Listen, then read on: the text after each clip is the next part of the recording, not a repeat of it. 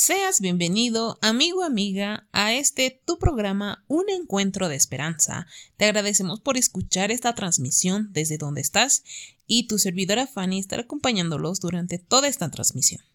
Para iniciar, hoy nos estarán acompañando nuestros hermanos del coro Heraldos del Rey con el tema Ten compasión, Padre mío. Es por ello que vamos a darle una gran bienvenida al coro Heraldos del Rey.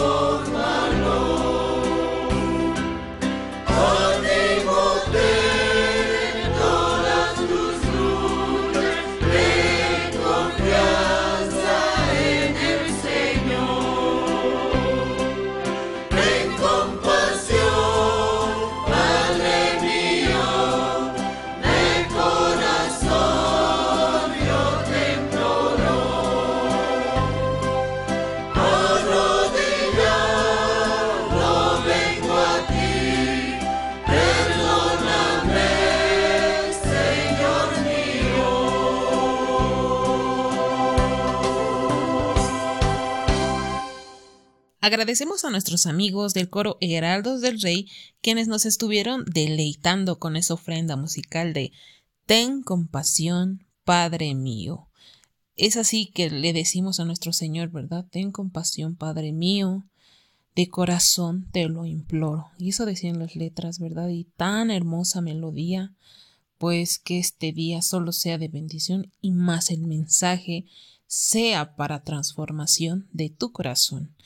Para ingresar ya a lo que es el tema central, a lo que es a nuestro orador, pues hoy vamos a hablar acerca de Pablo, quien era un era pobre y también un desvalido que estaba preso, pero él aún así fue capaz de llamar la atención de las clases opulentas y aristocráticas de los ciudadanos romanos, a quienes el vicio ofrecía todos sus halagos y los mantenía en voluntaria esclavitud. Es por ello que hoy vamos a hablar acerca de un tema que tiene que ver mucho con Pablo y también cómo fue él capaz de hacer este tipo de cosas y cuál es la reflexión que hoy nos deja Pablo. Hoy vamos a hablar del tema en la casa de César y hoy nos estará dando este mensaje nuestro hermano y amigo Sabino Cruz. Es por ello que vamos a darle esa gran bienvenida a nuestro amigo para que pueda darnos ese mensaje de esperanza. Hola mis queridos hermanos, saludos en el nombre del Señor a toda la familia adventista allá de Viacha y no pues hoy toca repasar, reflexionar en el capítulo 44 del libro de Hechos de los Apóstoles, ¿no? que titula En la casa de César. Entonces, este capítulo habla la, una de las historias más impactantes del, en la vida de Pablo, en la cual que Pablo se encontraba preso en Roma, ¿no?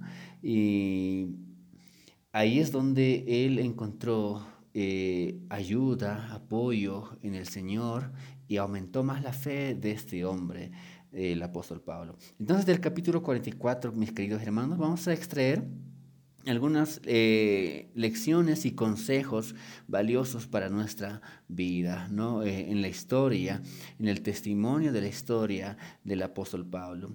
El primero que podemos mencionar es, no importa, no, no importa nuestra condición social, si estamos con Dios, al igual que Pablo, podemos hacer grandes cosas con el Evangelio.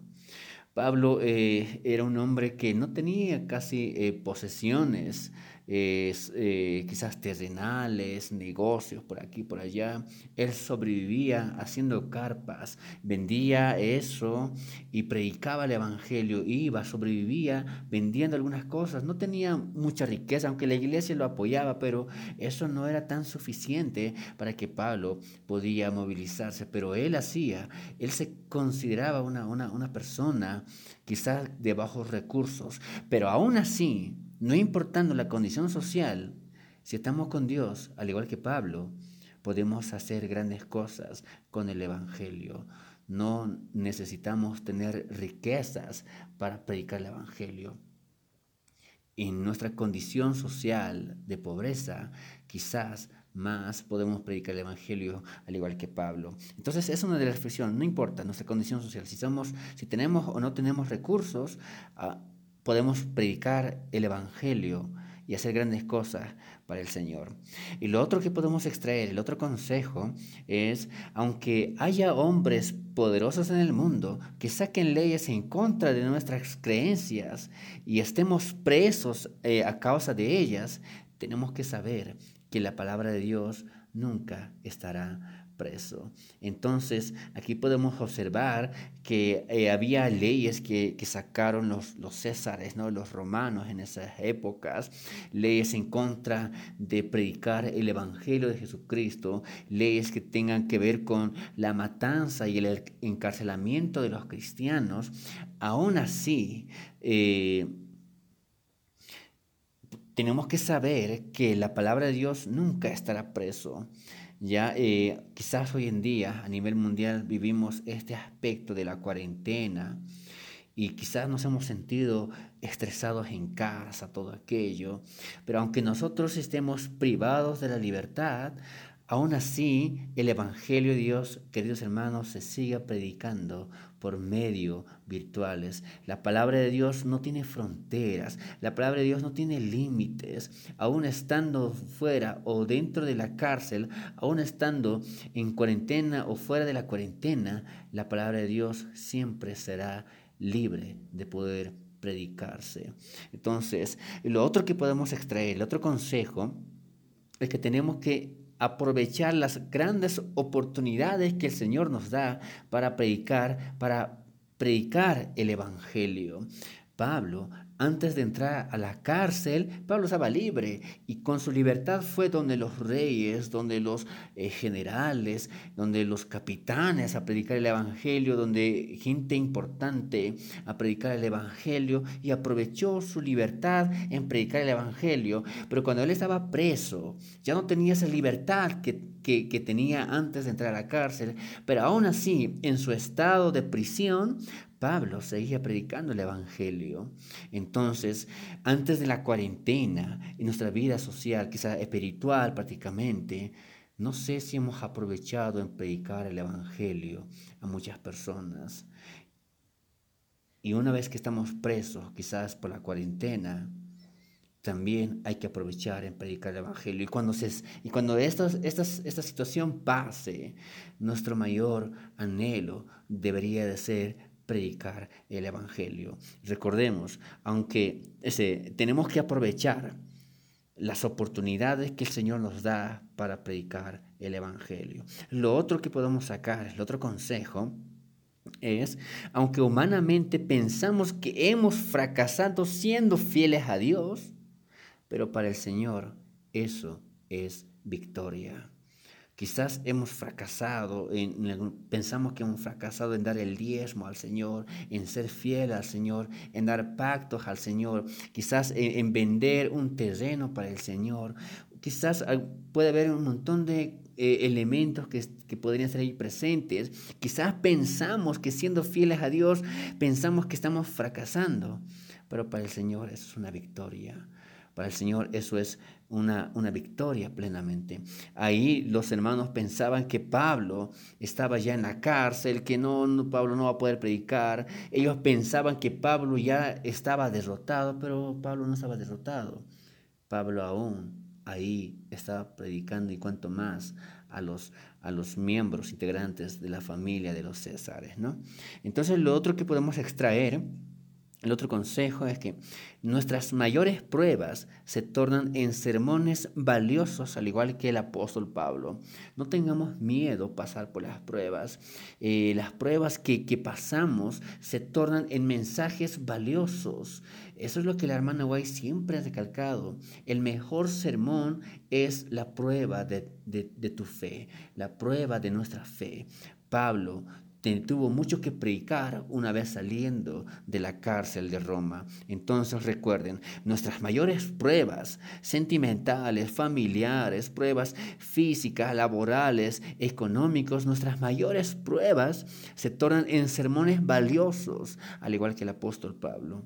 Entonces, lo otro que tenemos que saber es que tenemos que saber que, que morir para Jesús es ganancia, que si es que la muerte nos, nos nos encuentra predicando, cantando, haciendo campañas, orando, se torna en ganancia. Por eso Pablo dijo, ¿no? El morir en Cristo es ganancia. Morir en Jesús significa ganar la vida eterna. Y lo otro que podemos extraer de este, de este capítulo 44 dice, nunca será en vano el esfuerzo que hacemos por Dios en predicar el Evangelio. No será en vano. El diezmo que tú das, la ofrenda que tú das, el, quizás eh, los parlantes que tú compras, que tú das, eh, el esfuerzo que, gastas, quizás eh, el vehículo, la gasolina, de poder hacer campaña en otros lugares, nunca será en vano cuando nosotros disponemos nuestras cosas en la obra del Evangelio. Nunca será en vano el esfuerzo que hacemos por Dios en predicar el Evangelio. Lo que Pablo hizo no fue en vano. Cuando entró a la cárcel no fue en vano. Cuando salió de la cárcel no fue en vano. Todo tenía un propósito si es que disponemos que ese propósito esté en las manos del Señor. Y lo otro que podemos extraer, el otro consejo, es, ¿no? Cuando tengamos miedo, cuando el miedo se apodere de nuestras vidas, confiemos en el Señor, tal cual como Pablo lo hizo cantando el Salmo 56, 3, que dice, el día que temo, yo en ti confío. Pablo tuvo muchas razones para tener miedo, había gente que asaltaban eh, en el camino, en la peregrinación, había serpientes que estaban ahí presentes, estaba eh, en el náufrago que se hundió el barco, que estaba a punto, quizás eh, el miedo de poder morir congelado o ahogado en el mar, el miedo de que pueda estar muerto con las amenazas de los romanos, de los césares. Pablo tuvo muchas razones para tener miedo. Pero en, medio de ese dolor, en medio de ese miedo, Pablo canta este lindo salmo que compuso el salmista David, diciendo, el día que temo, yo en ti confío. Salmos 56, 3. Hermanos, cuando tengamos miedo quizás de morir, miedo de perder a un ser querido en la, en, la, en la, enfermedad, en las garras de la enfermedad, quizás miedo de un accidente, miedo de, una, de un abandono, cantemos, el día que temo, yo en ti confío. Que el Señor pueda darnos valor para confiar en Él. Lo último que podemos dialogar, eh, extraer el tema, eh, algunos conceptos del capítulo 44, es, ¿no? Tenemos que saber que en medio de las peores pruebas es donde ahí se fortalece nuestra fe. Entonces, hermanos, ¿qué tipo de pruebas tenemos? Pruebas pequeñas, vamos a, vamos a tener nuestra fe pequeña. Pruebas grandes, nuestra fe va a ser más grande. En las peores pruebas que vamos a enfrentar o que estamos enfrentando, ahí es donde la fe se fortalece. Queridos hermanos, nuestra iglesia ahora está respirando libertad.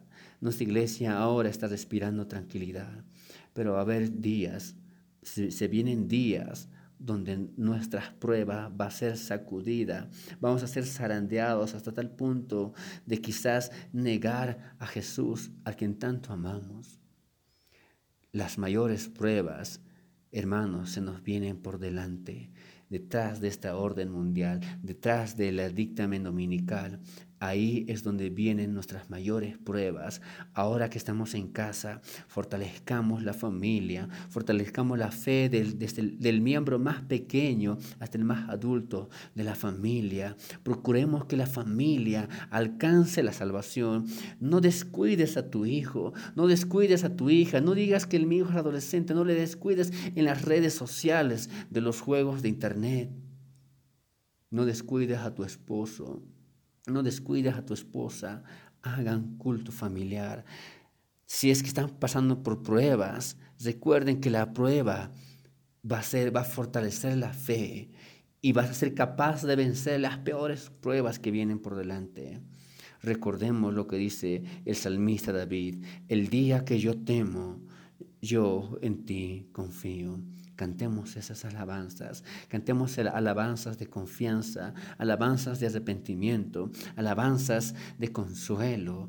Animémonos unos a otros, queridos hermanos, aunque Pablo se sintió solo, porque los hermanos de otras iglesias no estaban con él, pero aún así Pablo no reclamaba contra ellos, aún así Pablo dependía del Señor.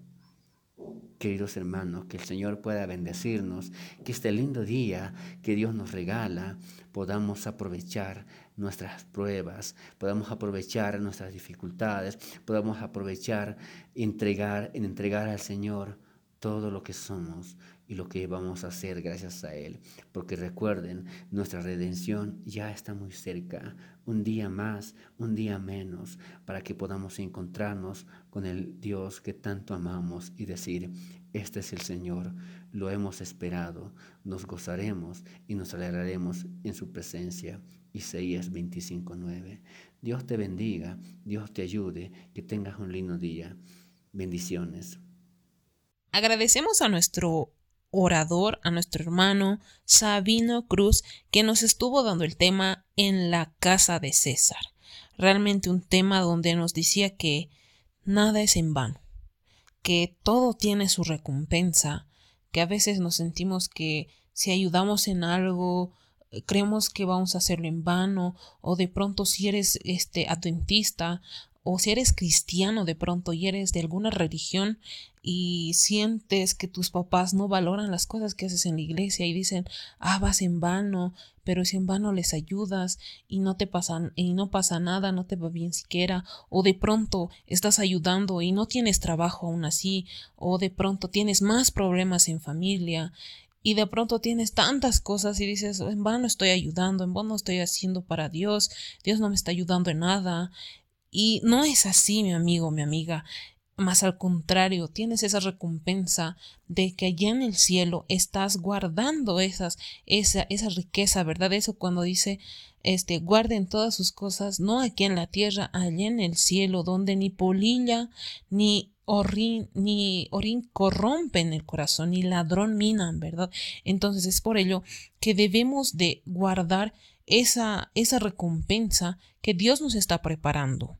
Así también cuando el miedo se apodere de nosotros, a veces estamos en problemas y decimos, ¿para qué estoy aquí? ¿Qué estoy haciendo de mi vida? De pronto no eres de ninguna religión y dices, pero ¿qué voy a hacer? Tengo problemas en familia, este, mi novia me ha terminado o de pronto casi me voy a divorciar de mi esposa, ¿qué voy a hacer? Mi familia se está rompiendo, los hijos están en vicios o de pronto tienes algún problema en la familia o en el trabajo de pronto te han despedido y te sientes tan solo y tienes miedo. Es por ello que hoy te dice que confiemos en Dios, quien nos va a ayudar en todo, así como dice en Salmos 56, 3, el día que temo yo, en ti confío. Y esa frase debemos de repetirla cada vez que tengamos miedo, cada vez que tengamos algún problema. Dejemos, hoy decidamos confiar en nuestro Señor, confiar en Él, en que Él nos va a ayudar, así como nos dice en Salmos 56.3. El día que temo, yo en ti confío. Cada vez debemos de, de repetir ese versículo en medio de las pruebas que tienes, en medio de las de los problemas que hay. Hoy en día la pandemia realmente es algo que nos está afectando a todos mundialmente. Y pues eso está haciendo que varias personas estén pasando o estén aburridas o de pronto estén tan ansiosas de salir o de pronto estén propensas a tener miedo de obtener esa enfermedad. Hay muchas cosas que pasan en esta tierra, ¿verdad? Y no solo eso, también pensar en qué haré después de esto. ¿Será que voy a cambiar? ¿Será que será que seguiré siendo el mismo? ¿Será que hoy ya he decidido aceptar a mi Señor? ¿Será que ese cambio va a hacer un gran cambio en mi vida? ¿Será que estoy poniendo a Cristo en primer lugar para que Él pueda controlar mi vida porque Él está al control de todo y su voluntad es tan grande y que Él siempre nos va a ayudar? Pues hoy mis amigos, mis amigas, mis hermanos que nos están escuchando ahí, de la religión de donde sea, mis amigos, Hoy aceptemos a nuestro Señor, pongamos en primer lugar a nuestro Señor. Y si no eres de, alguna iglesia, pues hoy acepta a nuestro Señor en tu corazón. No solo, no solo por decir así ah, ya lo acepto, no, acéptalo de corazón para que Él pueda hacer grandes cambios en tu corazón y así puedas ver una gran transformación. Ahí tenemos una prueba fehaciente. Juan, Juan quien era conocido como el hijo del trueno, para después del tiempo ser conocido el Hijo amado, el Hijo amado de Dios. Como de, de volver de un hombre e, enojón, de un hombre que, que, que se enojaba por todo, que era este malo, al final se vuelve un hombre amado, un hombre que ama a Dios, un hombre amoroso, cálido, es por ello, mis amigos, que a pesar de esto, a pesar de esta pandemia, decidamos aceptar a nuestro Señor, decidamos cambiar, decidamos transformarnos.